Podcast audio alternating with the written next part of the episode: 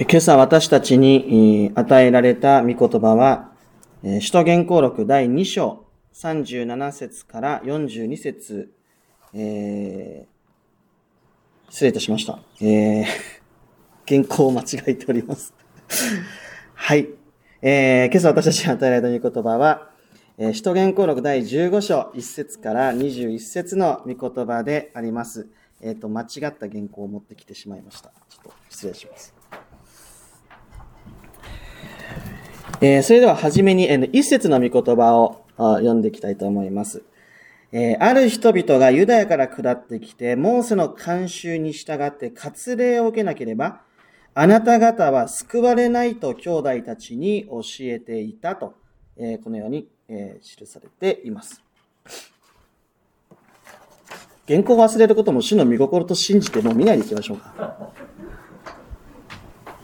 えー、もう一度言います。ある人々がユダヤから、えー、下ってきて、モーセの慣習に従って割礼を受けなければ、あなた方は救われないと兄弟たちに教えていた。さあ、15章、使徒言行録の第15章というのは、実はとっても重要な箇所の一つなんです。何が重要かというと、使徒言行録の中で、えー、折り返し地点といいますか、もう中間地点です。えー、15章までが前半であるとするならば、この15章からは後半、首都原稿録の中でも後半戦に入ります。後半戦って言っていいのかどうかわからないですが、後半戦に入ります。で、その一番特徴的なこととして、えー、言えることは何かっていうと、この15章を機会、えー、一つのきっかけとして、使徒ペテロの名前が、えー、姿が消えていきます。そして、この15章を、えー、折り返しとして、えー、次に出てくるのは、使徒パウロの活動が主に、えー、中心になって描かれていきます。ですので、今までは割とこう、ユダヤ人とかエルサレムでの活動というものが、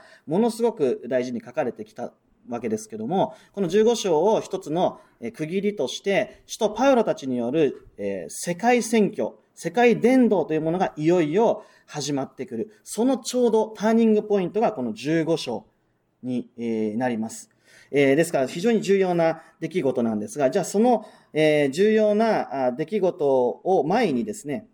何が起きたかというと、込み出しにはエルサレムの首都会議というものが行われたと、まあ、そのように書かれています。では、どうしてこの会議が起きたのか、そのきっかけは何であったかということをまず考えていきたいと思います。えー、ある人々がユダヤから下ってきて、モーセの慣習に従って割礼を受けなければ、あなた方は救われないと兄弟たちに教えていた。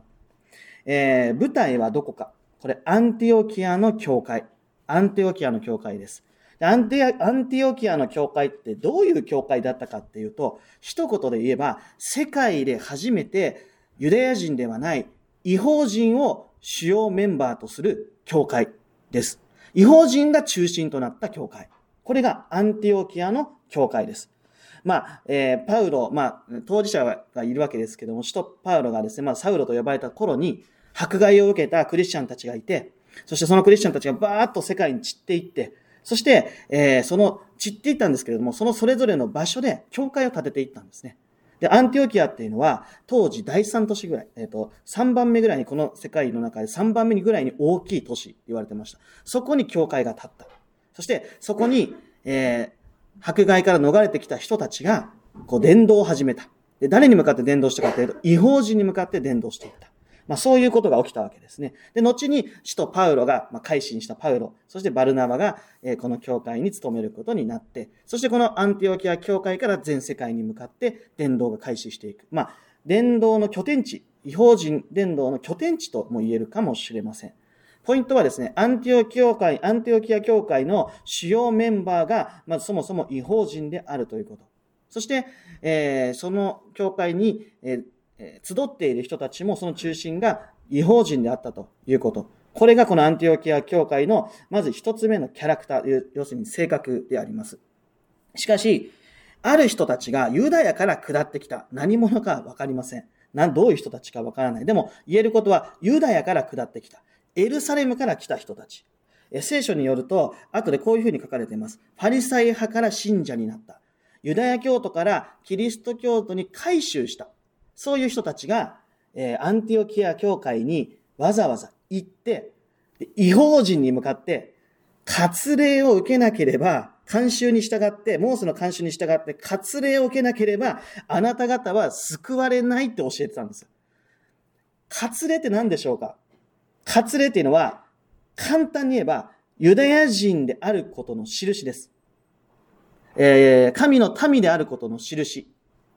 えー、割礼を受けている人はユダヤ人。割礼を受けてない人はユダヤ人ではありません。そう考えると、ユダヤ人っていうのは民族の名前じゃないんですよね。割礼を受けた人たちのことをユダヤ人ってみんな言うわけですから、えー、なんていうか、日本人とか、そういうニュアンスではないですよね。まあ、神様を信じて得られる集団だと言えると思います。まあ、割礼を受けなければ、えー、救われないと言った。もうこれ何を意味してるか。ユダヤ人にならなかったら救われませんよって言って教えたことになるわけです。違法人を中心とした教会にですね、ユダヤ人になりなさい。そうしないと救いは完成しないんだって彼らは教えたんです。これものすごく大きなつまずきになっただろうと思います。ものすごく、あの、えー、違法人にとっては大きなつまずきになったと思います。それは、私たちは違法人のままで、私の私のままで、イエスを救い主と告白し、信仰をいただき、恵みによって救われたはずだと。私も救われたものの一人じゃないか。神の民にされた一人ではないかと信じ、そしてそう教えられてきた彼らが、今全く違う教えと向き合わなければいけなくなった。いやいや、あなたたちの救いは完成してませんよ。だってユダヤ人じゃないんだから。って言われちゃう。これ彼らにとっては大きなつまずきになります。そしてこれは、えー、初代教会が直面した一番最初の最大の内部論争だと思います。えー、もう一つ言えば、えー、それ、これがなければ、キリスト教のはっきりした教理というものが、教えというものが、まあ、確立していかなかったかもしれない。そういうふうに考えるならば、非常に重要な論争、議論だったと言えるだろうと思うんですね。えー、さて、えー、このパウロとか、まあ、バルナバが教えていたもの、事柄とは全く違う教えを、まあ、教えてしまう人たちがいたと。非常にユダヤ主義的な、えー、教え、救いを述べ伝える人たちがいた。これは、え、どういう問題かというと、キリスト教は、まあ、教会は、信仰によって救われるのか、義とされるのか、ですね。えー、恵みによって救われるのか、もしくは、割礼を受けることによって、つまりユダヤ人になることによって、立法に従うことによって救いを完成させるのか。これが二つの問題点が出てきた。論点はそこにあります。で、この問題点が、後に大きな、えー、論争を引き起こし、そして、えー、いよいよ首都会議というものが開催されることになったんです。エルサレムにですね、え、大体紀元47、8年、9年ぐらいの 時期ですけれども、えー、大体その時期にエルサレムに、えー、当時の首都たちと、首都と呼ばれる人たち、そして、えっ、ー、と、教会の中で主要なメンバー、ですね。そして、まあ、問題提起者などが集められて、そこで、まあ、会議をしたわけですね。で、えー、この会議、じゃあどういう話し合いがなされたかっていうと、聖書を読んでもはっきりとよく書かれてないんです。な、どういう話し合いをしたのか、よくわかりません。ただ、この会議を決定させるぐらいの決定打を打った二人がいるんです。それが、ペテロとヤコブです。使徒ペテロとヤコブ。この二人がこの会議を決定づけるような発言をした。というのは、この今朝の箇所からよくわかることだなと思います。えー、ではですね、ペテロって一体何を語ったかなんですよ。ここは非常に重要なポイントなんですね。ペテロって一体何を語ったか。これ、読んでいくとわかるんですけど、これ彼の実体験に基づいて、違法人も違法人のままで救われるんだっていうことを彼語っているんですよ。少し使徒言行録をこう振り返っていくと、使徒言行録の第10章なんか読むと、えー、ペテロがコルネリウスという人と出会って、これ違法人です。コルネリウスという人と出会って、不思議な導きによって出会ってですよ。精霊に導かれるようにして出会って、そしてコルネリウスが御言葉によって救われ、そして彼が、彼に精霊、彼らに精霊が下り、そして、えキリスト者として死を礼拝したみたいな、こう物語というものが、こう、ずっと書かれているわけです。おそらく、ペテロはそれを目の前で目撃した一人として、神様がまさに、そこでこの違法人であるコルネリウスのうちに来て働いてくださり、復活の主は彼とも出会ってくださり、聖霊なる神は彼の心の内にも働きかけてくださり、この違法人が割礼を受けることではなく、ただただイエスを救い主と告白するとの信仰によって、彼もまた救われ、そして神の民とされるんだっていうことを、彼は実体験の中で、まあ、知っていった。で、だからこそ、違法人違法人のままで、信仰によって、恵みによって救われるんだということを、ペテロはここで実体験に基づいてその主張をしたわけです。でも、でもですよ、ペテロ多分それだけじゃなかったと思います。このペテロの発言をゆっくりと読んでいくと、これね、彼の実体験、彼自身の実体験、ものすごく、えー、滲み出てると思います。彼はこう言うんですね。十節です。それなのになぜ今あなた方は先祖も私たちも追い切れなかった首輝をあの弟子たちの首にかけて神を試みようとするのですか？私たちは主イエスの恵みによって救われると信じているのですが、これは彼ら違法人も同じことです。そもそも考えてみると、ペテロも割礼を受けているわけですよ。神の民とされてるんです、彼も。自分は割礼を受けている誠のユダヤ人なんですよ、彼は。だけど、彼は誰よりも、その割礼がいかに私の救いとは直結していないかってことを、彼の経験の中で誰よりも身に染みで感じたんじゃないでしょうか。私は割礼を受けている。彼は割礼を受けている。ユダヤ人である。誠のユダヤ人である。神の民である。でもその私が、あの主イエス・キリストが十字架にかけられる時に自分は逃げ去ってしまった。神の一人子であるイエス・キリストを裏切ってしまった。神様の御子を知らないって言ってしまった。割礼を受けたとしても、ユダヤ人だと言ったとしても、何も自分は罪から逃れることできてないじゃん。罪、罪から解放されてないじゃん。いや、むしろ、立法を守ってるがゆえに、それゆえに、キリストを裏切っているこの自分の罪の重さがどんどんどんどん重くなってくるくびきのように、立法では自分は罪から救われないんだっていうことを、彼はキリストとの関係の中で、キリストを裏切ってしまったあの出来事の中で、誰よりも味わい知ったんじゃないでしょうか。でも、復活の主はそれでも私に出会ってくださった。復活の主はそれでも私を愛してくださった。復活の主はそれでも私に、私の羊を飼いなさいと、私に務めを与えてくださった。割礼を受けてでは、私は決して救われてない。割礼を受けるだけでは罪から逃れられない。でも、復活の主がこの私と出会い、許してくださり、愛し抜いてくださり、必要としてくださり、求めてくださる。私の救いは、立法を守ることによってではなく、割礼を受けてるか受けていないかではなく、ただ、主イエス・キリストのこの憐れみと、主イエス・キリストのこの恵みによってのみ、私は救われてるんだ。彼自身はそう、そうとしか言いようがないと思います。割礼を受けて自分は誠のユダヤ人だと思ってた。清いものと汚いものを分けちゃうような人だったんですよ。やっぱり、あの、食べ物が降りてきて食べなさいって言われたら、これ汚いんで食べれません。汚いっていうのは、汚れているんで食べれませんって言っちゃうような、まだまだ自分の中にユダヤ人としてのアイデンティティはすごく残ってたでも思い返してみたら、自分割礼受けてるのに全然ダメじゃん。神の民だと呼んでるのに自分自身を自称してるのに、全然自分ダメじゃん。でも、そんな自分をイエス様は復活の主はそんな自分と出会ってくださり、十字架のね、あの、救い、許しや憐れみ、あがないを示してくださり、私を必要としてくださっている、こんな自分を、もう立法じゃないよ。もうイエス様の憐れみなくして自分には生きられない。もうそういう彼の、え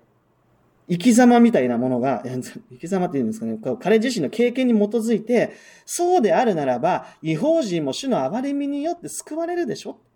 割礼が関係ないんだから救いには。あるかないかは。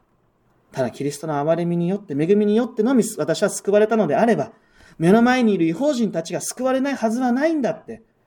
そういうふうにして、彼はですね、自分の証をしながら、キリストの恵みをただ一つ証ししていた。自分自身を証しているというよりも、自分が受けた恵みをここで強く証ししていた。それを実体験、具体化して物事を喋っているんですよね。私たちもよく証証をしましょうとか証しをするとか言うんですけども、その実体験の中に、こうやっぱりキリストの恵みが、こう溢れるような証ができているだろうか。そこはなんかこう、もう一度問われていくような気がします。自分のことを明かししようとしてないだろうか。うん、私たちは本当に明かすべきことは、キリストが復活し、罪は私たちを許してくださったということに限るのではないだろうか。なんていうこともここから強く示されていくような気がします。さて、この、えー、ペテロの、えー、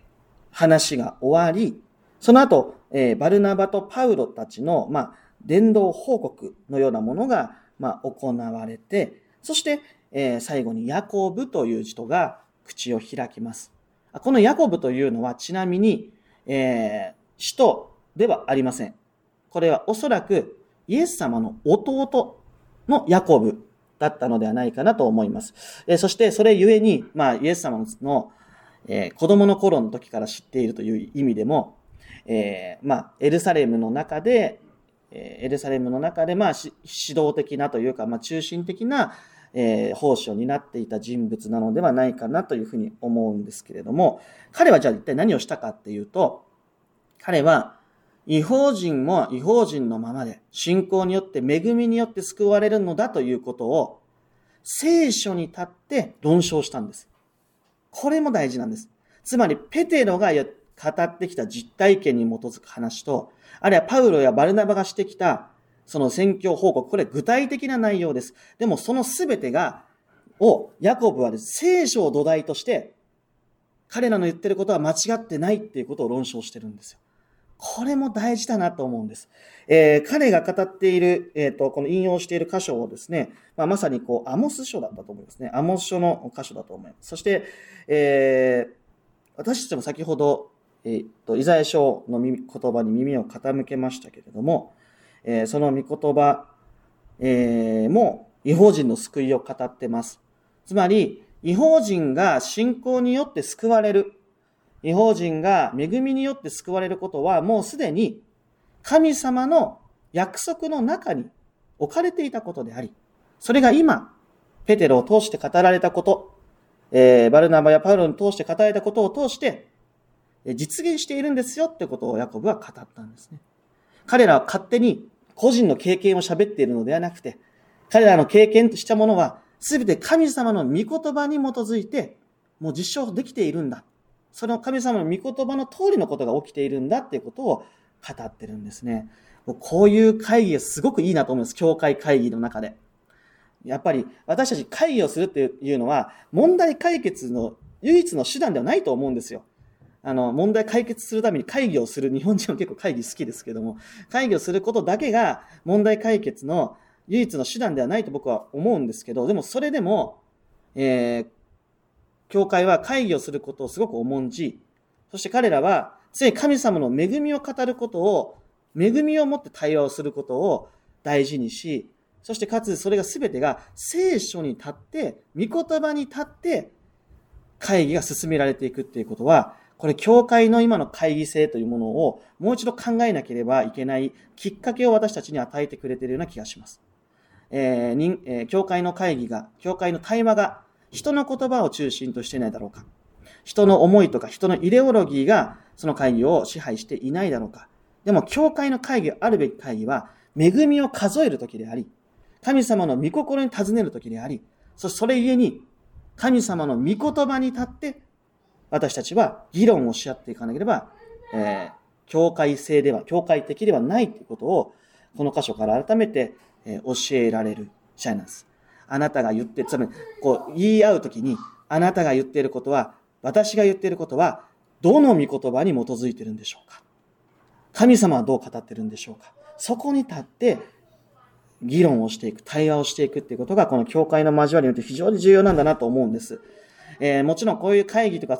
論争っていうのは、つまずきを生むものだと思います。つまずいてしまう方もいると思います。だけど、この会議ではそもそもそういうものではなくて、神様の御心を尋ね求め、神様の恵みを数えて、そして神様の御言葉に立って共に進んでいくこと。これが、えー、教会の会議なんだなということを改めて思わされるような箇所の一つかなと思います。そして、この会議を通して、えー改めて確認され、確かとされていったのは、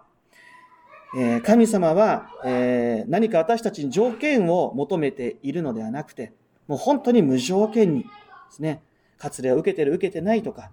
ああであるとか、こうであるとか、良い行いができるとかできないではなくて、ただ一方的な憐れみと恵みによってのみ、イエス・キリストを私たちのうちに指し示し、十字架の救いを明らかにし、復活の死と出会わせてくださり、精霊によって私たちを清め、神のことをしてくださっているんだ。ここに、そこには人間の条件とか、人間のこう何かこうなければいけないという功績とか、そういうものが一切問われることなく、えー、私たちは救いを主の恵みとして受け取ることが許されているんだということが、えー、教会の教えとして、えー、決められたということ。そしてその恵みの中に私たちも今入れられているんだということ。そのことの幸いをここから覚えたいと思うんですね。洗礼というのがあります。私たちの教会で洗礼、聖霊点というね、洗礼というのがありますけれども、えー、洗礼もじゃあ印じゃないですか。印なんですね。洗礼も印なんです。えー、洗礼というのは、すでにキリストによって救われている私たちが救われていることの印なんですよね。だから洗礼そのものに救いの効力があるわけではないんですよ。これ自体は印なんです。あなたがすでに救われて、神キリストに救われているんだってことの印として、洗礼が与えられているので、その洗礼そのものが救いではないということも、えー、覚えておきたいと思うんです。キリストがあなたを救うんです。洗礼という儀式があなたを救うわけじゃないです。キリストが生きてあなたを救ってくださっている。その恵みの印として洗礼があるんだということえ。そのことも私たちは教会の中で覚えておきたいと思うんです。えー一生懸命信仰生活を送っている、えー、方々もいらっしゃると思いますけれども、えー、私たちの行いや功績が私たちの救いを確たるものとするのではなくて、えー、ただ弱弱さを持っていても、弱さを抱えたとしても、えー、またその人が無力であり、また救いが遠く離れた人であったとしても、神様はキリストにあって、一方的な憐れみを持ってあなたを愛してくださっている、救ってくださっているんだということを深く、ここから心に留めてですね、教会で、教会の中でその恵みが溢れるような教会形成、またクリスチャンライフを皆さん送っていただけたらと思います。それでは一言お祈りを下げたいと思います。お願いします。天の地の神様、御言葉の恵みに心から感謝します。えー、あなたの救いは、私たちの功績なくして、あなたの一方的な憐れみと恵みによって与えられていることを改めて教えられました。それを教会が決定していくためには、たくさんの論争があったと、今朝の御言葉を通して教えられますけれども、一つ一つがあなたの御心として整えられていること、また、この大切な救いの教理が、こうして教会の中で決められ、今の私たちを生かすものとして、真理として変わることなく、私たちのうちに示されていることも心から感謝します。どうか、教会が大事にしてきたこの一つの教えを、私たちもまた、恵みとして受け取り、その恵みのもとで、私たちもクリスチャンとしての生活を営んでいくことができますように、お守りを導きください。また、この招き、神様の招き、救いの招きへと、答えておられない方がおりましたら、どうぞあなたの導きを一人一人のうちに与えていただきますよう、そして本当の恵みを本当の喜びを知るものとしてください。すべてのことを感謝し委ねて、この祈りを、主イエスキリストの皆によってお捧げいたします。アメ